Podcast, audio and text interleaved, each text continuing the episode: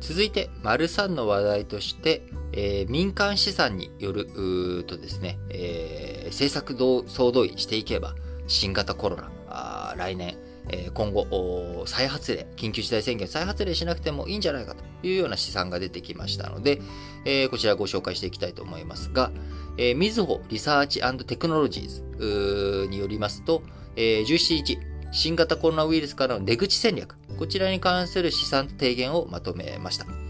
えーもし、何もね、えーこの後政策、新しいことを何もやらずに、そのままほったらかしにすると、えーこの9月末で、え期限が到来する緊急事態宣言、えーそのまんまあ緊急事態宣言をですね、解除した場合には、また、えー11月頃から感染が再拡大していって、えー2022年初めには医療逼迫で再び緊急事態宣言が発令されるという分析が出てきました。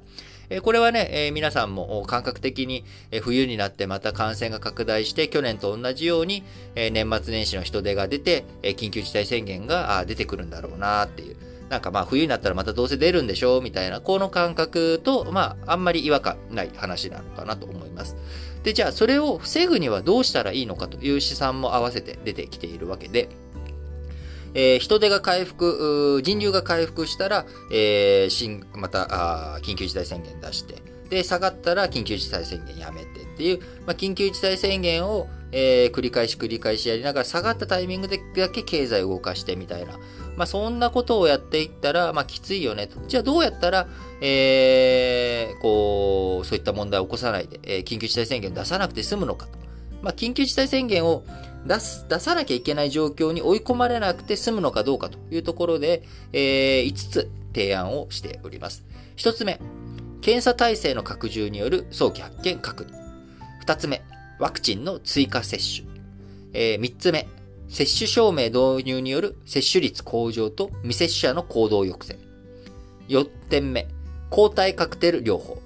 で、え 5, 5点目、重症病床を1.5倍積みます。えーこういった政策すべて、えー導入されれば、感染者が増えても病床逼迫を回避することができて、えー2022年にはコロナ前の水準まで人手が回復したとしても、緊急事態宣言には至らないという、こういった試算が出てきております。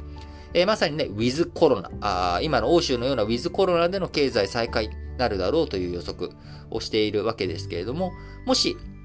えーこういった政策をしなければ、あ2024年まで、えー人手の回復が、待たなければならないということで、非常に今後を占う上でもですね、こういった検査体制の拡充、ワクチン追加接種、接種率向上、え抗体カクテル療法、重症病床積み増しということが必要なんじゃないかという、まあ、こういった試算となっているわけなんですね。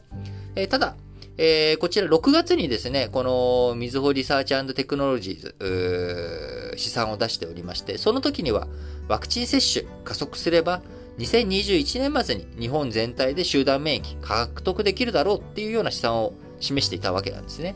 えところが、あこちらデルタ型の拡大でシナリオを見直しさせられるということになりましたので、結局、えー新たな変異ウイルスとかね、えー予測できない事態が出てくれば、当然見通し通りにはならないということになってしまいます。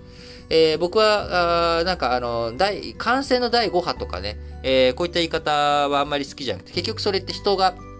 緊急事態宣言の出し入れでどうにかしているだけであって、ウイルス自体が変異したデルタ型が僕は、まあそういう意味では第2波というか、デルタ型による構成、えーこれが今現状行われているわけですよね。で、その次が出てくるかどうか。ここがやはりポイントになってくると思われますし、えースペイン風邪、えなんかのね、状況を見ると、僕はもう一発より毒性の効いたやつが出てくるんじゃないのかと。ね、今回デルタ型は毒性が強くなったというよりか感染力がアップしたというところですけれども、えーもしかしたら毒性が強くなるなんてこともね、危険性としてはまだまだ十分にあるのかなと思うので、えー油断すべき状況ではないんですけれども、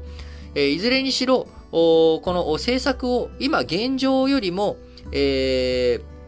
事態があ良くなるっていうわけじゃない。何もしなくて現状よりも事態が良くなるわけではないということを考えればですね、えーしっかりと検査の拡充とかワクチン追加接種、えー接種証明の導入、抗体カクテル、えー、こういったものをどんどんどんどんやっていく、そして重症病床も積み増していくっていう対策、これを打っとけば、え、もし、えー、新たな変異ウイルスが出てきて、しかも毒性が上がったっていう風にしたとしても、今回やったことは全く無駄になるっていうことはないはずだと思いますんで、そうなってくると、やっぱりやるしかないと思うんですよね。で、でもし何事も今回ね、デルタ型よりもひどい変異が起きなかったら、えー、試算通りに緊急事態宣言がもう出さなくてもいいウィズコロナの時代になっていくっていうことになれば、まあ、非常にいい方向性だと思いますし、えしっかりと対策、対応を打っていけば、え明るい試算が出ているということでもありますんで、そういったところ政策、総動員、しっかりとやっていき、今、